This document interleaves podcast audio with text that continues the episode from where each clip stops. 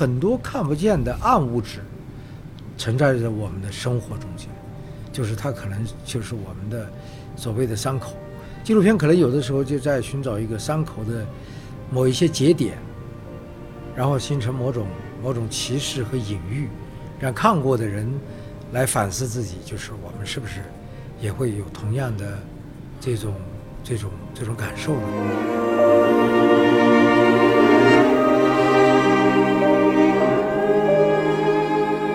所以，为什么要把这个下岗工人这一段历史花那么长时间，甚至我自己的生命的主要部分，我的青春最有才华的那个阶段，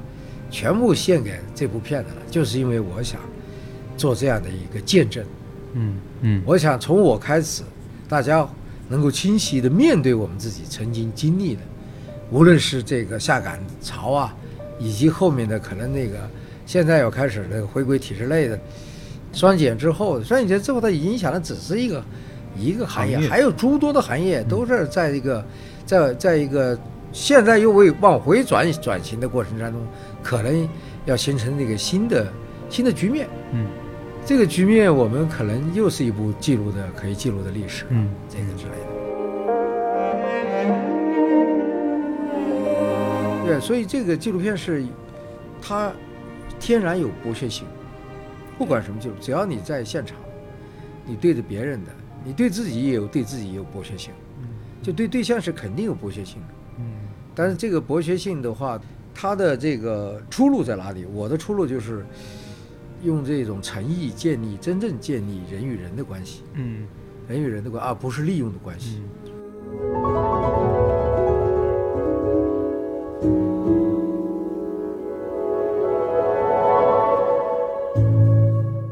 问题青年的听众们，大家好，我是今天的主播杨少，然后今天跟我一起搭档主持呢是我们编辑部的露露同学。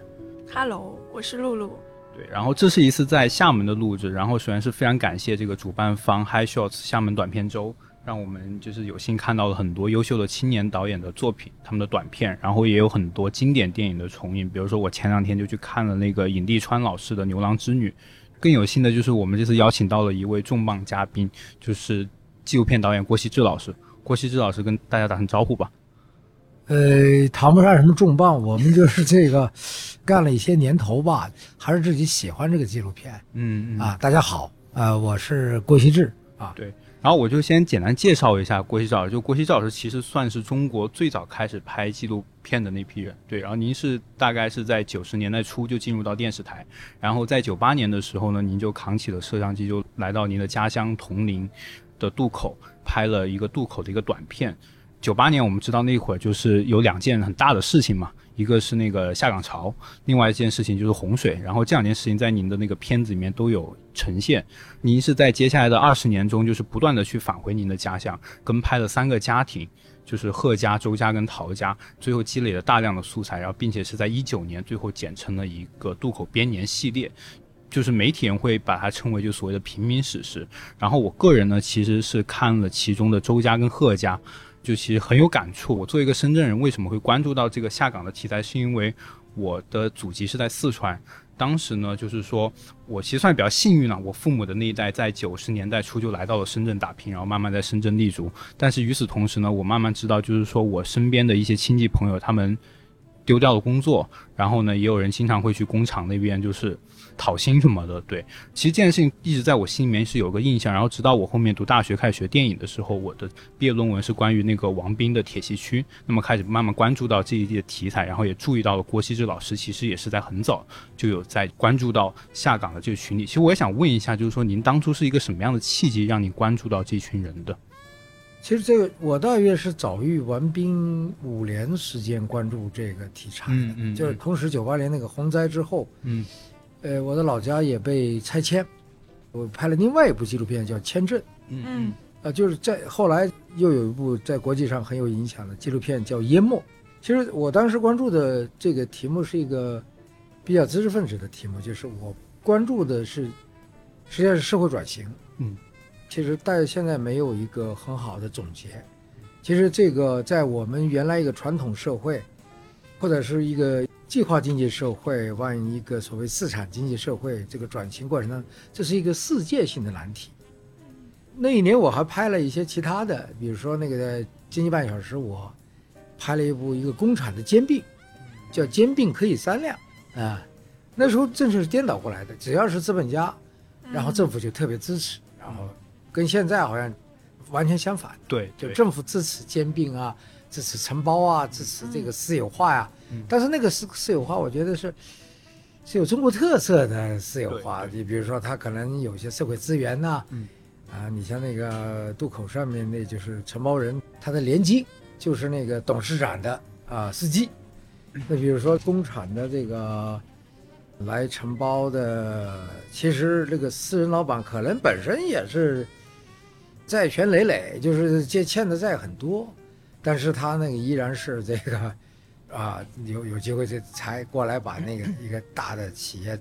把它吃下来。嗯，哎，就是这个情况之下，就是感觉我感觉到这个整个社会显得比较陌生，就是非常熟悉的老家显得比较陌生。到了九八年的时候，我们安徽提出来，安徽提出来要像土改那样的进行股份制改制。这个安徽是比较早的，嗯，我到我呃九九年啊，两千年后到了深圳，我发现深圳才刚刚开始，嗯嗯，安徽那时候已经完成了，安徽好像比北方还早，因此我是在这个题材中间是最早的介入者，就林旭东老师他们搞的一次就中国纪录短片的研讨会。有国际性的，什么怀斯曼，什么小川伸介，怪这家伙那片子过来，那个分量跟我们原来那个，你就感觉到我们那个都是在黑暗中摸索，嗯嗯嗯，啊，就是早期都是搞什么什么，还有电视那个解说时写的特瘆人、特抒情的那种，那个散文诗纪录片，对对对，就还有那种拿着枪拿调的和尚，真的那个啊社会这个呃蔚蓝的文凭和黄人文明。用这个来思考中国文明走向的纪录片，我们这个是自创的，他那个是根据电影传统来的，那一下子就很大的启发。呃，我分析那时候的背景啊，那时候的背景其实它是国家那时候特别就是一定要开放，改革是主旋律，大家都是一致的，全国上下都是很齐心合力的搞这个事儿。那时候中央电视台台长那个杨维光，他有一个野心，就是我们国家也要有自己的 CNN。就我们要跟世界接轨，嗯，就提出个口号，让中国走向世界，让世界了解中国。嗯，这个接轨嘛，就是我们也要像美国那样，其实里面还是有政治上的，我们还是有政治上的讲究的，只不过是想像 CNN 和 NHK 那样有国际影响力，去把中央电视台变成一个国际大台。那么国际大台最好的语言是什么呢？纪录片。与此同时，那个。正好是那个张艺谋、陈凯歌他们在国际上成了一个文化英雄，对吧？嗯，虽然有争议，但是整体上中国人还很自豪，对吧？以至于影响到今天，就是你一定要在国际上拿奖，所以你那个片子才牛逼，啊？对这边电视台也有影响，电视台也想有自己的文化英雄，就很热闹吧？这个场景大家都鲜于为新吧？就是就啊，就是九三年左右就开始有东方时空，东方时空在九六年的时候搞了第一次比赛。我当时就拿了一部片子，就拍了一个我们那个小镇上修理发动机的一个瞎子，让一个小瞎子去找这个老瞎子，叫关明行。嗯，当时大家对我这个方式还很异议，因为你是主动挑起的，你是不是那种真实？今天看根本就不是问题，尤其是，对吧？纪录片的真实是有的时候是需要挑动的。那个我让一个小瞎子找老瞎子，他产生一个碰撞，然后他内心的那些他想说的话。就我们电视剧里面，他得有一个吐槽的。那第一次去了，他拿了个银奖，拿了银奖以后，然后第二年就办了那个国际研讨会，那个视野就开阔了。原来就觉得纪录片人家可以那么拍，有各种拍法，不是我们这种文艺腔的，它更多的是社会学的，更多的是，呃，就直接电影的一套东西。呃呃，但是它又跟电影的传统更加的，就不能够简单的理解为社会学和人类学，它又是用电影的形式。很生动的，很有创新，每个人都有自己的那种视角，或者是自己的位置，或者是一种作者的那种特点，这样呈现出来，然后开了很大的眼，开了很大眼以后，我当时要是学文学，当时是比较崇尚这个现代派的，就我们崇尚的是马尔克斯这种东西，但是到了这一年就开始变成一个特别现实主义了。嗯，有点像意大利新现实主义，嗯嗯。因为当时那个街上突然会发生很多那种啊很奇怪的，比如说小姐特别多，整个社会都开始变得很浮躁，然后大家发财的那种欲望，好像拿着各种各样的工具到哪挖金子去，嘎金子那种，就整个社会热气腾腾，那种欲望那种感觉，就你是这种感觉，感觉跟过去长期停滞的社会形成了一个巨大的反差。嗯，就是当时我是想拍一下转型社会中间的人生和人心。嗯嗯，哎对。您刚刚其实不光是在讲一个社会的切面，其实也在讲，就是说中国的纪录片的缘起大概是怎样的一个过程。就你们是最早开始就接触到了这样的一个风潮，然后呢，包括就是说跟以前过去的纪录片的这种传统形成怎样的一种断裂，就是这种合商式的这种专题片式的，包括到你们后来就是说看到像小川生介这样的一种非常田野的，然后非常直面的整个那个摄影机就在旁边，就是像一个静静的观察的这样的一种感觉。但我其实就还想跟您回到渡口的整个渡口边沿，其实是有。一千五百多个小时的一个素材，1600多一千六百多小时，对。然后像王斌的铁西区，它成片是九个小时，但它其实它的整个时间线它是很有强度，但是它其实是在一年不到两年的时间内拍完，素材大概是三百多个小时。然后您其实是花了二十年的时间，不断的去反悔。呃，我想问一下，就是您是从什么时候觉得就是这个素材累积到够了？您觉得就是说，哎，是时候可以把它给剪出来，剪成一个成片了？其实中间这个过程当中呢，有很多时候，就是你感觉到好像是一个一个节点了。比如说那个拍着拍着，突然那个下岗职工周朝阳掉到水里死掉了，，对对，嗯其实对对，就感觉这结尾很有力量。嗯但是你现在看这个，在整个的周家里面，就是你是怎么看的？他是他这个开始死完，他是一个啊，开始，这个不是死亡只是一个小节点，嗯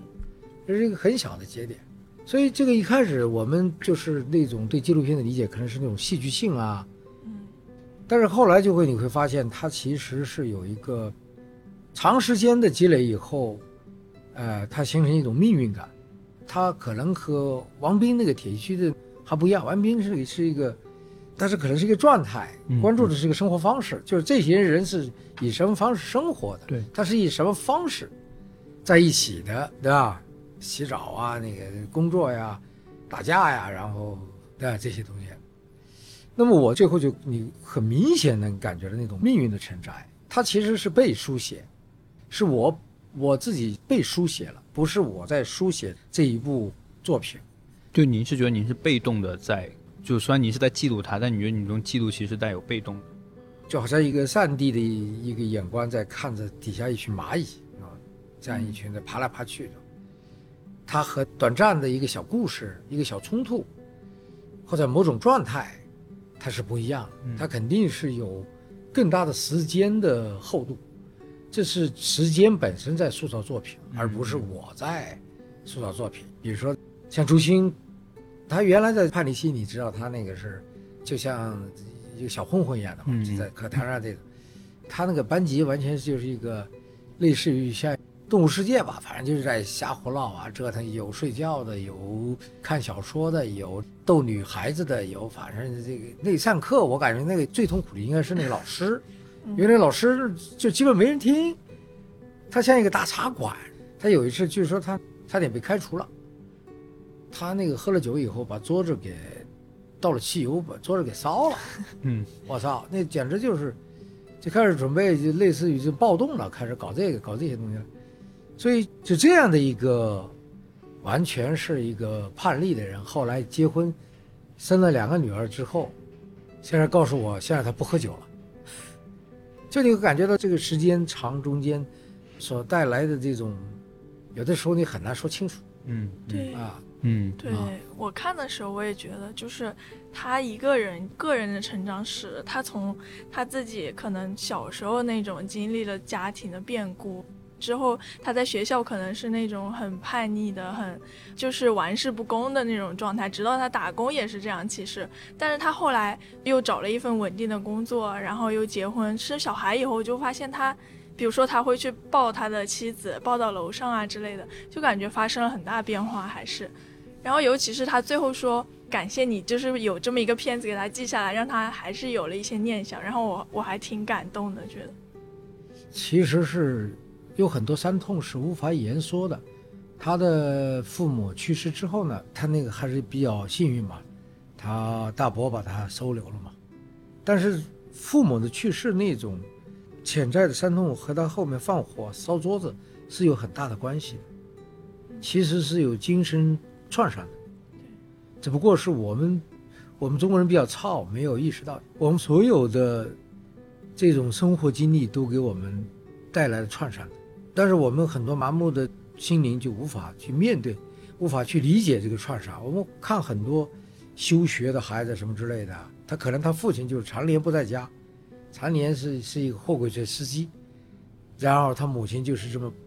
因为不在家，所以形成的那种脾气和抱怨，然后这种压力转移到女儿身上去了，女儿可能最后就变成一个说不清楚的一个抑郁症患者。但你又你他又不痛不痒。你要说它不好的话，它又是好像都很正常的。我们有很多看不见的暗物质存在着我们的生活中间，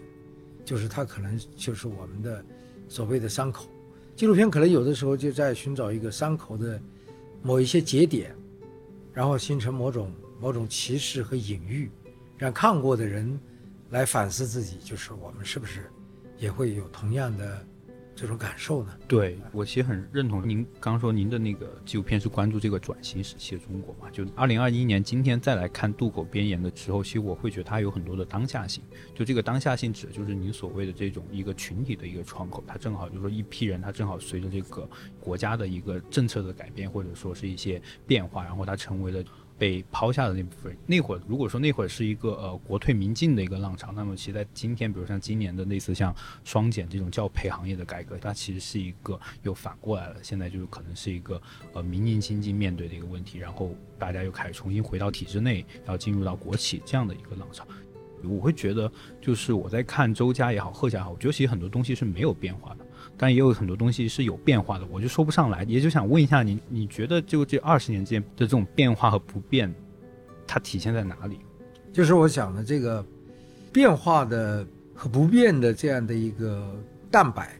它始终是存在的。比如说我们变化的，我们觉得我们现在已经有拥有一个非常现代化的一个表面，可能还好过欧美，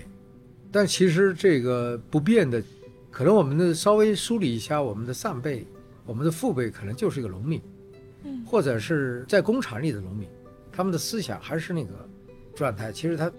是不是让中国走向世界了呢？是不是对世界了解了中国了？我觉得这两个到目前为止还是问题。嗯，从社会讨论的意义上来讲啊，不是说仅仅从作品啊。如果仅从作品，我们这样说说大了，它不直接包含这些东西，它可能是它会提醒你。引起你的一些片段性的思考，嗯，就是我不知道现在还有没有这种片段性的思考的人呢？嗯，因为我觉得现在整个新媒体之后，就是那种深度媒体的退场，可能导致一个后真相时代。嗯，这个后真相时代，我觉得可能是是非常可怕的一件事，它使我们失去了现实感和历史感，既无法建立我们真正的现实。你显然能够从那个贺国平那个。片子里面能看到变化和不变，对，它那个外面你看，呃，路宽楼高啊，路宽楼高，那个都各种你看白宫式的，好像现代化的标准就做那个像西方那样的房子，我们就超过它了，对对对吧？甚至我们可以做更漂亮。那实际上就是支撑这些东西的东西后面在哪里呢？我们从来没有没有思考过。当时我记录了这个过程，其实还有一些基本的人道主义的关怀吧，这是一个。我在那个演讲里，我讲到就是把人当人，就是我们会发现，现在讨论的时候很多有一个逻辑，就是他们会你要说历史上这个首先的逻辑就是根本就不是那里说这个事儿，呃，第二个咱们也必须这么做，第三个大局。啊，第三个大局对，第三个他在下一盘大棋，所以为什么要把这个下岗工人这一段历史花那么长时间，甚至我自己的生命的主要部分。我的青春最有才华的那个阶段，全部献给这部片子了，就是因为我想做这样的一个见证。嗯嗯，我想从我开始，大家能够清晰的面对我们自己曾经经历的，无论是下岗潮啊，以及后面的可能那个现在要开始那个回归体制内的双减之后，双减之后它影响的只是一个一个行业，行业。还有诸多的行业都是在一个现在又为往回转型的过程当中，可能要形成这个新的局面。嗯，这个局面我们可能又是一部可以记录的历史，嗯，这个之类的。我们可能是很善于去遗忘，或者说因为各种各样的原因，我们会看不见这样的东西。但如果直面它的话，其实是会有很多痛苦，因为伤口是会带来痛苦的。然后甚至有时候你会不忍直视，不管是在看您的作品，还是说像王斌或者像徐桐，尤其是我们前两天在看徐桐老师的那个新片的时候，他有很多很真实，然后对对很露直接，很直接的东西在。就是作为一个纪录片工作者的话，就我不知道该就您是怎么去面对这种真实啊，并且把它记录下。因为在周家里面就讲了，就像周朝阳夫妇，其实在溺水身亡的时候，那天晚上您在现场。您其实当时也在记录那一刻，然后当时他的那个亲戚就说了一句：“人都没了，你还拍什么拍？”就在那一刻，您的那个心情是怎样？我觉得我我作为一个观众，我隔着屏幕看，有的时候我都会有点不忍直视。您怎么去处理就这种关系？这个纪录片伦理一直是我们很纠结的问题嘛，因为它是，它似乎是带着原罪。嗯呃，我们知道纪录片最大的价值，呃就现在我们有一种纪录片是利用那个，你比如说我让我的学生也用网络上的材料去做一个所谓的实验影片，但是我觉得纪录片最大的意义还是在场，就是这种 包括新闻影像，包括记录影像，它的最大的价值恐怕还是在场。在场它就会面临一些伦理的挑战，因为你是拿着别人的那些个真实的故事。其实，在整个的拍摄过程中，对我最刺伤的就是那句话，就是我们家人都拍死了，然后你这个还在拍这种，呃，但是我反过来讲，我是这样看待解决这个问题的啊，嗯。我认为我已经解决了，嗯。就是我觉得很多人，他们跟纪录片的题材的关系，纪录片拍摄对象的关系是题材的关系，而我所建立起来的二十多年是人跟人的关系，因此我觉得我超越了伦理。如果他仅仅是题材，是具有剥削性，拿这个题材获个国际大奖或者什么之类的，我们现在好多的纪录片的导演对这方面的伦理是没有警惕性的。其实你们可以看到，在整个片你看完以后，你发现，其实我是一个陪伴，其实是在一起，就是说，是建立了人跟人之间的一些一个关系，甚至是超过或者等于自己家里的亲人的关系。嗯是的，我们现在还保持联络，就是我现在要喝酒什么，他现在还要打电话来说叔叔少喝酒，注意身体。嗯什么之类的。他很小的时候是带那个类似于《红楼梦》啊、什么《百年孤独》啊、《古文观止》这些书给他看，因为我是学文学的，我我希望他在这个时候植下的这个东西将来有用。嗯，他虽然后来没考上大学，但是他后来考这个城管的过程当中还是发挥作用，跟大学生一块考，他超过分数超过大学生了，因为那个考城管只考语文。啊，这就是他也知道我是真的，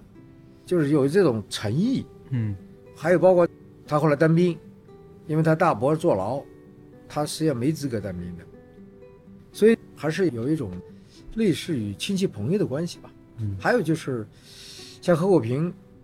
何国平就是我们就是价值观就特别的相同，我们后来就处成兄弟了。他也希望我给他儿子帮忙到部队，但是我哪能搬到忙呢？实际上那个是我回老家那些朋友看我面的，周鑫那个事，但是在部队我就根本就搬不到满了，但是他也不怪我，嗯，就关于这个就就这个，他不是一个纯的眼巴巴的看着你要，就是你电视台的你这个好像有点新闻权利，然后你可以给他带来一些好处的，所以嗯。跟他们相处的这些关系，都处的这个啊，那陶家也是这样的，陶家那个老陶一直是因为老陶家里的他那个小孩儿，就是那个开车那个陶军啊，他最初的工作我在通讯电视台给他找的，然后他也走上开车这司机这条道修理这条道路。嗯啊，就是也是也沾亲带故，有点远房亲戚。他对我也是很信任的，也也正因为有这种信任，我能够才能够持续二十年的跟他们跟下去，嗯。否则很讨厌的。对一般人不希望。你们可以想象，你自己也可以想象，我自己也可以想象，那么长时间干预他的生活，其实就后来就成了一个走亲戚，就特别贺国平，就是每次回去都是喝酒啊，喝喝酒，然后他其实他是很要强的一个人。其实我一开始对他是不是很，因为他一开始是一个小混混，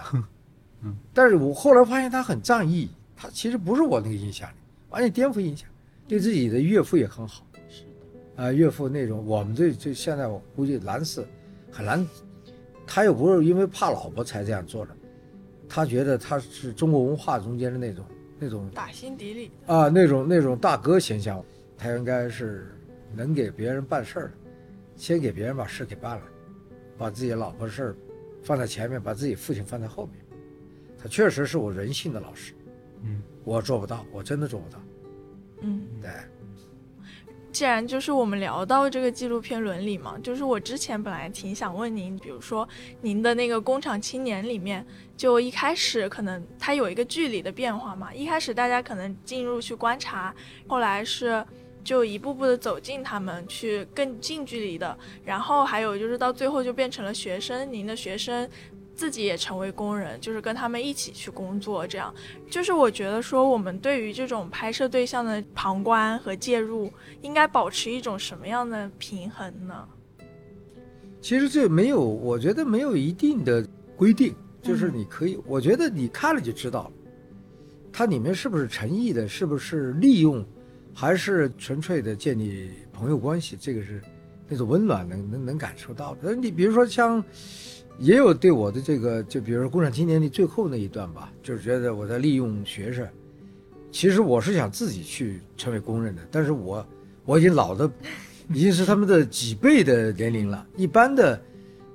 我我看他们那个二十三岁的工人已经几乎没有了，都是十几岁，啊，就十几岁的、二十岁，而且能待上三个月的基本上也没有了。嗯，就三个月以上都是老工人。因为我我想了解更多的一些问题，比如说我们富士康有那个跳楼的，对，很多记者写了，包括一些电影导演也拍了这种类似。其实我觉得都没解答清楚。我觉得必须用身体去试。这个其实是是我觉得在这个里面纪录片的一个尝试，有身体性。呃，身体性的这东西。在一开始的时候，我们是跟那个两个学生说好了嘛，我们自己我们都变成工人，就第一阶段是观察嘛，第二阶段是就很有趣了嘛，跟他们生活在一起了，生活在一起，然后成为他们，大概这三个阶段。但是成为他的时候呢，就是毕竟不是我作为一个导演成为他们，这里面确实有个伦理问题，是我的学生成为他们。那么其实你要从广泛的意义上来讲，我们是一个创作群体，大家都是作者，对吧？那个也是有说明力的。但是你要从一个师生的一个两两块这个理解，确实你要反思起来，这个老师确实有点残忍，因为最后那个女学生也崩溃了，对吧？但是我我感觉到人家能成为工人，你为什么我们不能成为工人呢？嗯，这也是一个问题。而且你只是一个月，对不对？这是一个问题。第二个问题就是，你不成为工人也可能崩溃，你也可能在家里得抑郁、抑郁这种东西，因为这个伤口可能肯定不是这一次来的，肯定是它有更深的源头。所以每个人如何寻找到自己的这个病理的基因吧，我觉得这个还是比较重要的。就很多事情。如果你简单的归为这种呃伦理，其实伦理非常复杂，但是你很明显有些纪录片是有悖伦理的，比如说我们深圳有一部纪录片拍那个街边站街女纪录片的吸毒的，最后那个女的已经染了艾滋病，但是那个女的已经怀孕了，没有做了个阻断，让那个孩子生下来，就是为了宣传防止艾滋病，把那孩子没有做阻断就生下来了，而且在镜头面前。颤抖，用那个好莱坞的音乐强化，啊，那种那种的小孩口吐白沫，很惨。我觉得这个一看你就很清楚是有悖伦理了。你作为导演就不应该拿出来了。这个情况之下你还好意思拿出来？你作为残忍的，这已经是犯罪了。嗯嗯，对，所以这个纪录片是它天然有剥削性，不管什么纪录，只要你在现场。你对着别人的，你对自己也有对自己也有剥削性，就对对象是肯定有剥削性的，嗯，但是这个剥削性的话，它的这个出路在哪里？我的出路就是用这种诚意建立真正建立人与人的关系，嗯人与人的关，而不是利用的关系。嗯。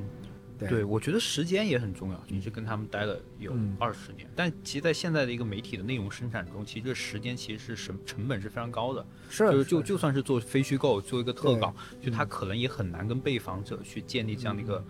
很有机、很绵延的关系。像露露之前也有采访过一些，就是说所谓的残障人士，嗯他其实会有很多这样的困扰。的对，那个就是我还挺想问的一个问题，也是我一直以来的困惑。就比如说，不管是纪录片也好，还是说我们去当记者，就是非虚构写作也好，就我感觉作为一种拍摄者、记录者的时候，我常常有一个纠结，就是我觉得说，好像我面对这些工人，因为我也关注工人的话题啊，或者说是一些呃少数的弱势的群体的时候，我就感觉我自己是一个旁观的人，我是一个外来的人，然后我在对他们进行一种观看。这种时候，我就会觉得，那我是不是应该更多的让他们自己去表达自己的声音，而不是说我去替他们书写这样子？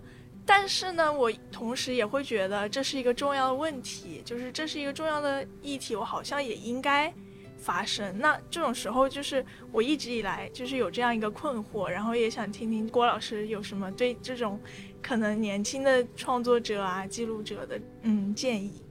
嗯，其实这个非虚构写作如何让他们自己发声，其实纪录片也尝试过，比如说吴文官老师的那个村民计划，嗯就是让村民去拍摄这些这些东西。他那个确实有他的好处，因为我们都是在说我们要寻找生活嘛，他那个本身就已经在生活里面了，所以他那里面有呈现出来的很多的东西，都非常的出人意外。呃，当然也有受媒体影响的，比如说有个农民，他那个一定要调查那个村里那个事情，但是他他那个方式出来，因为他有就像农民画一样的，他具有它的普适性。嗯，他调查他们村里面那个叫什么运动啊，叫什么三打一法是什么什么运动，最后他发现他们村里两百，呃三百多人，大概有两百多人都成了反革命，就那个运动能够把整个村都变成百分之七十都是反革命，然后他又特别好玩，他又在生活中间，在到处瞎转，那个村里人要嘲笑他啊，你成了一个什么大记者啊，你这个就类似说你具有话语权那种。就他这种东西是一个作者进去不会出现的，嗯对吧？然后还有邵雨珍那个邵大姐，邵大姐就拿着那个摄影机，就像扫帚一样的，说这前面这个山啊，这个山这个山叫老虎山，还在点着这个说，就他会出现那种，就是民间那种民间艺人状态，但是同时他跟那个真正的作者，我觉得还是不可取代的，因为做真正的作者去，他还是有他自己的强烈的指向。我觉得最不能容忍的就是跑去两下，然后根据自己的想象，那开始的新闻写作，嗯，非虚构写作更像人类学那种写作一样，它完全是一个一个非常冷静的继续。就像那个马林诺夫斯基他们那种写作，他们的写作没理论，其实我们都以为有理论，结果他们其实是描述。对。嗯中国也有几部经典的叫《银翘》，他就写京剧演员这个穿的高跟鞋那个翘，嗯。呃，银翘那个啊，就是那个那个东西，写作都都很有。呃，非虚构我觉得可以更开放一点，不见得一定要叙述叙事，它可以是像论文，像，对啊，我认为像石景谦的那个，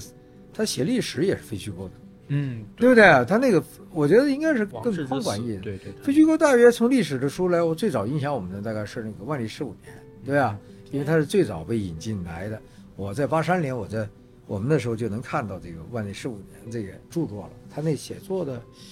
他更自由，我觉得还是贴吧，还是我觉得还是接近事实，接近那种你自己的理解，但是不仅仅是你那种田野，而且我觉得觉得一个一种理解的写作还是很重要，就是那种。那个点在哪里？你知道，即便你那个写作是一个理性写作，但是有非理性的指向，对，还有那些潜意识的指向，那些东西很好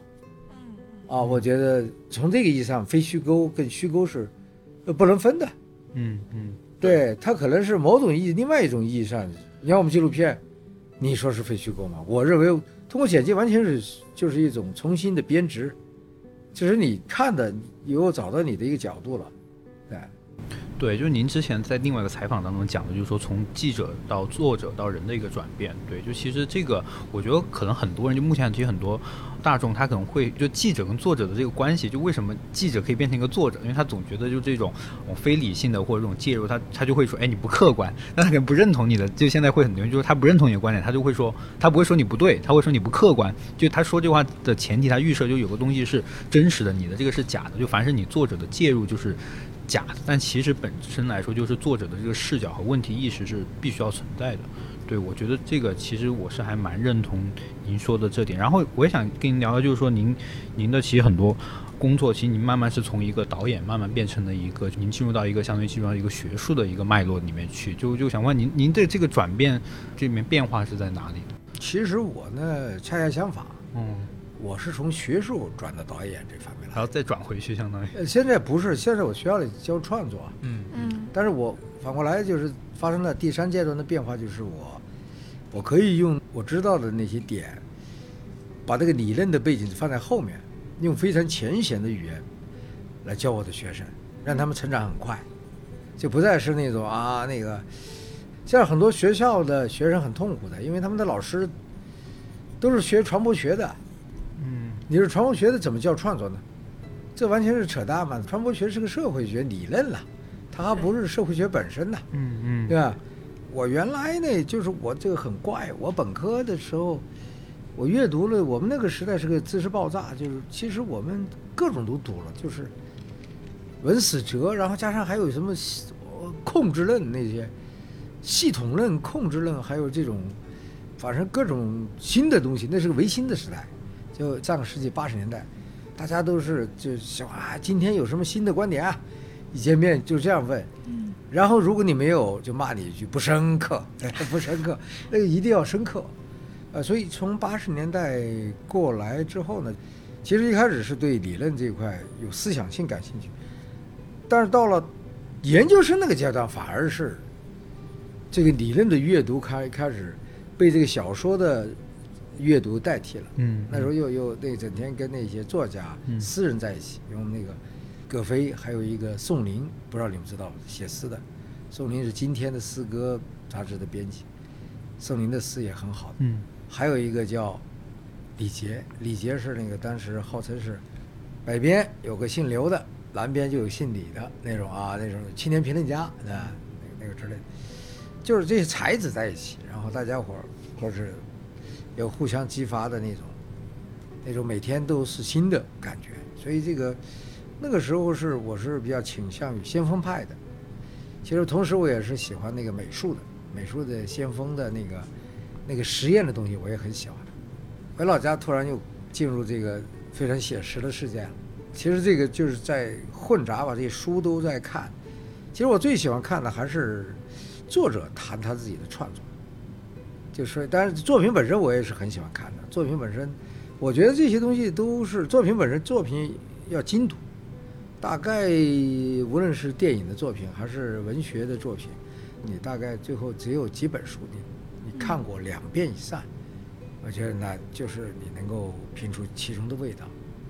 我想问一下，就是说像您刚讲，就是您其实有很大程度是受这种哦文学传统的影响。包括是受到这种八十年代的这种思潮，那其实像您，那您在跟现在的学生，比如说，现在其实很多学生都是零零后或者说是九五后，对，你觉得，比如说你们在关注的议题上面，或者说在这种创作，因为他们受到滋养的东西肯定跟您不太一样嘛，我相信。那你跟他，你你们会有代沟吗？没有代沟，我一次就能把他们征服了。就是那个，你只要读一篇那个卡夫的那个小说，他短篇，他们就知道什么叫小说的好了。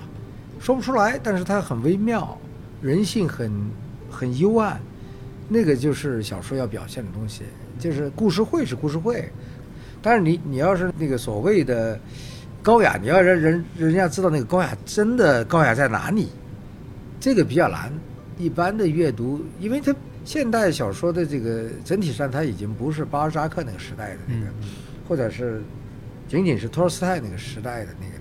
它可能是托斯耶耶夫斯基之后的那些，向内走，向内心走的那些东西。嗯啊，就是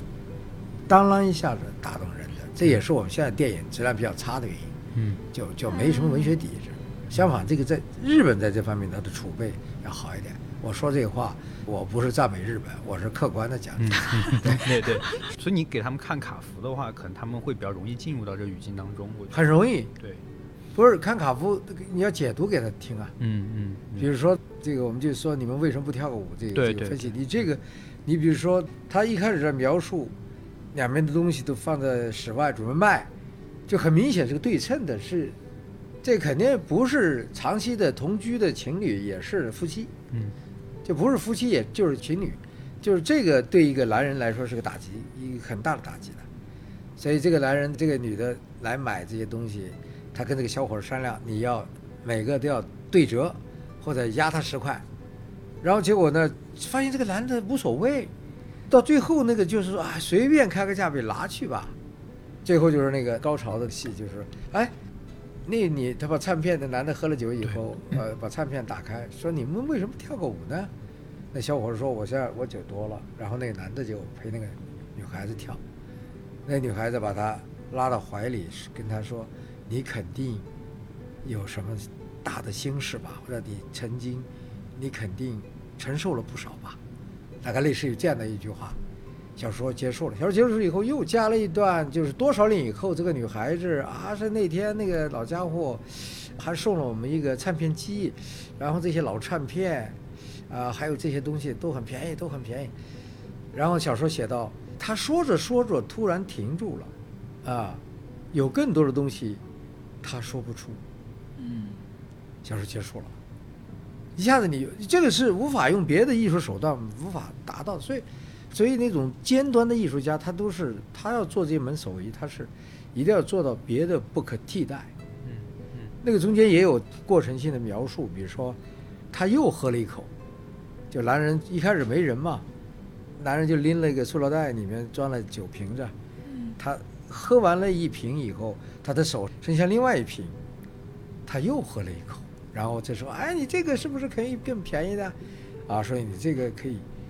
无所谓了，你们都拿去吧，这个就送给你们了。”啊，然后那是就是这个男人几乎是通过那种自杀性的那种行为，因为这些家具都是他寄托了他很深的那种那种感情的东西，一一个寄情的东西在里面的，他随便就把它打发掉了。打发这个过程是很这种残酷或者这种撕裂，男孩子没看出来，那个女孩子看出来了。女孩子把他肩膀拉过来说：“你肯定是啊，承受了很多吧？”然后就呃原话我记不得了，大概就是这样。对对，他这关键就是这一句话，然后这个后面他来个尾巴再回应一下整个过程，所以他那个是，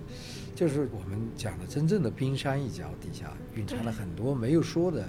那个感情在里面。对，那个写作很高级的。因为您这次是来参加这个电影节嘛，然后您也是作为复审的评委，您看了这现在的这种青年创作者他们的作品，有没有你觉得呃一些亮点，然后或者说你觉得一些他们普遍存在的问题又是什么？这次整个看下来还是觉得比较失望的，就是他那个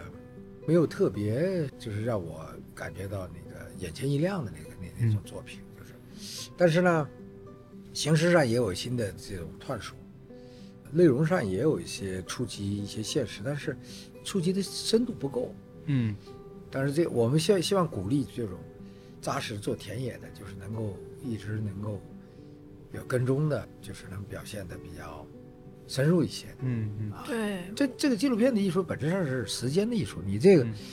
靠你这个这个灵机一动是很难的。你首先你跟这个人，他能不能接受你就是个问题了。很多像我这个，我二十多年跟他们在一起，就面临一个问题：你想想看，你跟你的亲戚能保持二十多年比较良好的关系都困难。这个其实就是对一个人是很大的一个考验。所以这次呢，我感觉到，就是在目前的这种情况之下，恐怕创作的氛围，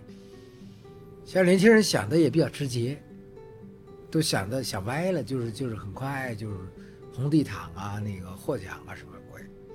然后就可能纪录片对他来讲是一个渠道，就他可能之后还可能是要去做剧情片或者就是有这个个问题啊，就是我们先先做一我们发现很多啊，很多发现很多的，就是成熟的导演也有很多现在去做这个所谓电影去了，嗯，拍一部纪录片，然后就就去写本子拍电影，毕竟有市场啊，有红地毯啊，然后巨大的受众面，对吧？我觉得纪录片对我们来说还是一个修炼吧，就是自自己的一个一个修炼，然后使自己能够真正的过一个平静的生活，嗯甚至是一个平庸的生活。嗯，而且我们也感觉说，就是因为现在比如说媒介的这种变化呀，比如说短视频啊什么的，然后还有传播的这种方式都发生很大变化，所以大家好像就没有这个耐心去做一件很长时间的事情了，包括什么他们制片的这种流程，可包括能也跟现在对这种制发放的这种体系也在被这种包括用网大我今天看了柴新的那个做的这个片子，我觉得倒挺有意思的，因为他我们这个都是过于讲究这个艺术创新啊、作者性啊这些东西，就是你突然发现，我们有一个真空的地带，就是严肃的命题没有人去面对了，而那个嗯国家的媒体其实重视宣传，嗯，他没有真正的面对那些严肃的命题。财新杂志他们那一块做小短片啊，我觉得就是他们，你比如说他那个，他面对严肃的命题的时候，又不是像过去那种完全是 reporter，就是那种说事儿。他现在开始从人的角度讲述老百姓故事角度故事。啊，讲故事角度。你比如说他讲了一个达瓦尔卓或者是鄂伦春族，鄂伦春族吧，就是顾涛拍那个那个题材，那个雨果，雨果的现在，雨果现在他面临的抉择，他到底要回到森林里去，还是在成都做摇滚乐？嗯，对吧？那么这个议题里面，其实它虽然是人物的，但是里面包含了很鲜明的议题，对吧？然后还有一个就是货柜司机的女儿和家庭，因为这个货车司机常年在外，所以他妻子把很多的心理上的不愉快直接转移给他女儿了，他女儿后来变成抑郁了。他们一开始以为这个肯定是个恐怖的家庭。嗯但是他们随着那个跟货车司机出去一趟以后，发现货车司机其实他也是蛮那个的，蛮惦着家的。但是最后就自然而然这种生活方式本身，把它变成到哪儿了，怎么样了，然后最后就干脆不打电话了。三个人生活在三个孤独的世界里，他通过一个生活的状态来展现社会话题。嗯，所所以引发的思考是长着，我觉得是长的那个长着绒毛，它不是你像石头或者像桌面那种很光滑的新闻展示，它毛毛茸茸的，它可能有更多的让你产生思考的那种指向，所以他那个我觉得很正。我第一次感觉到就是在媒体缺场之后，胡舒丽这个胡大姐，还是还是挺坚持的。我今天也给她说了不少好话的。我们的互相很难替代，但是你这个可以吸收我们创作的丰富性，方法上的多元性，然后是你这个办成真正的有点像马格兰图片社似的那种将来的是一个标志，让年轻人都想投奔你的。然后您刚也讲到年轻的这种纪录片导，你觉得他们的很多作品就是可能因为急功近利啊各种原因，他没有时间再去到面向田野里面，这就让我想，我们之前其实有采访艺术家曹斐，他其实也提到这种问题，就是说我们现在年轻人很多吸收的其实很多是二手经验，其实包括像我这样的人，我虽然对一些议题感兴趣，比如我了解下岗工人，可能我不是去。直面我的一些亲戚或者怎么，我可能是通过您的作品，通过王斌老师的作品去了解的。这个东西就这种直接性的这种经验的获取，该怎么样去跨过这道坎？您这吸收的不是二手烟，您这是一手烟。对，对对，但但对于我来说就是作品本身了对对对，因为您您不可能自己去跟他们生活在一起，这个这个任务我们替你完成。嗯，对，我们替你跟他们在一起喝酒睡觉的，这在住在一块这种，啊，这个完成了。但是，就是刚才的问题，其实我觉得不是说年轻人浮躁是什么之类的，我我觉得还是一个阅读的问题，读书习惯已经消失了。就是我们原来那纸质媒体时代，其实我也很难说它有多好，但是我觉得它确实是比较统一的，它是在一个谱系之下建立起来。但是现在的这个碎片的，它混杂了很多那种，就是海岸周围的漂浮物，那种瓶子啊，那种芦苇啊，那种，你分不清哪个是真正的，中间会有一块金子，你找不到金子了，你没办法找到金子了，就是这些东西把你太泛滥了填塞掉、挤掉了，把金子完全挤到空间之外去了。就所以这个时候恐怕还是要读原著，要回到原著，要要有一些导读吧。就是我觉得要有一些导对，就是我觉得还是刚才讲的，不是说年轻人浮躁，不是那种那种，我也很浮躁，就是你要有一个你那种文化的积淀，你那个知识的积累，所形成的你对某件事的那种特有的能力，你抓捕的能力或者你的这种，我们现在都强调感受性，强调直觉，强调本能，这个是对的，但其实是你要你也要有研究。沈从文这一辈子没有停止研究别人，但是他同时也反对他，你比如说他那个，呃，沈从文就讲了，就是我们现在电影里面有一个很大的缺陷，比如说《一代宗师》吧，嗯，它里面有很多金句，对吧？是不是每一次什么相遇都是久别重逢的什么什么什么什么之类，对吧？那个听上去很精彩，但是沈从文是反对这种这么做的，就是他反对剧本变成那聪明脑袋打架。他一定是那一个人，那一个人说的话，那个特别有意识的，嗯，就是所以还是要回到生活本身，就是，这个我们讲要防止脱离生活，防止完全进入一种知识分子的写作，可能就是从这个意义上是成立的，就是你不要变成一个聪明的脑袋打架，那个都是你长期看那种那种警剧看出来的那种嗯，那种写作，那个恐怕就就有问题。嗯，就不要迷恋京剧。就就是我是反对的，就是合适的。我今天还在跟他们说一个细节，比如写剧本写的那个在在咱们深圳的也站姐女，她就从一个小孩的角度写了一句话，她说：“妈妈妈妈，为什么那些阿姨不走啊？”哎，我说这个就很好，这个就是它不是京剧，它就是一下子把这个事儿说得很清楚了。但是如果你的写作这个已经成了一个习惯，而且你经常会这样写，你就是一个很很厉害的作家。就是日常其实是最能反映出一些想我们想要说的东西。是是是，日常的东西，日常最难。嗯你把日常弄得非常，就是我们讲，日常的非常化很难。嗯嗯日常你把它变成一个非常的东西，那就很难了。嗯，对，又是不经意的、不留痕迹的，这就是大作家。感谢大家收听《问题青年》，是由青年志出品的播客。我们从青年的发问出发，探讨行动的可能性。你可以在小宇宙、苹果播客、喜马拉雅、网易云音乐等平台收听我们的节目。如果你喜欢我们的节目，可以在微信和微博搜索“青年志 Uthology”，关注我们的其他内容栏目或与我们联系。谢谢。